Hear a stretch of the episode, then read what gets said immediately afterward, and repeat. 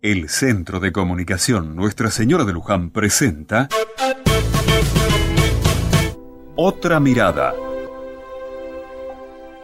Hoy es un día muy especial para nuestros amigos de la ciudad de Chipoleti, provincia de Río Negro, porque se cumple un aniversario de su fundación. El nombre es en honor del ingeniero italiano César Chipoletti, que había realizado estudios de los recursos hídricos de la zona del Alto Valle. El primer asentamiento poblacional de esta ciudad se remite al fortín Confluencia, levantado por el general Lorenzo Winter en 1881. La ciudad fue fundada el 3 de octubre de 1903 por el entonces coronel Fernández Oro. Su primer nombre fue Colonia Lucinda, pero en 1909 se le dio el nombre de la estación del ferrocarril instalada en la comuna desde 1904.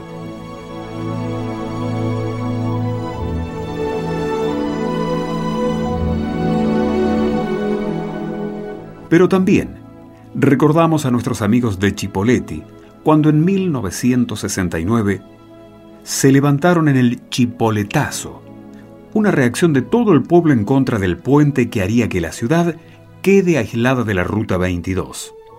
Eran años llenos de temor y convulsionados. La dictadura había intervenido en la provincia y las autoridades electas en 1963 se enfrentaban a autoridades impuestas. El movimiento de protesta se fue extendiendo por la zona y llegó hasta Buenos Aires, desde donde emanaron órdenes para suspender la construcción del puente conflictivo. Si bien, después de 12 años, por fin el puente se realizó, Chipoleti, a esa altura, ya se había transformado en una fuerte ciudad, no solo por su potencial económico, sino por lo que había ganado por su dignidad. Vaya entonces nuestro abrazo y cariño a tantos hermanos y hermanas muy queridos por todos nosotros.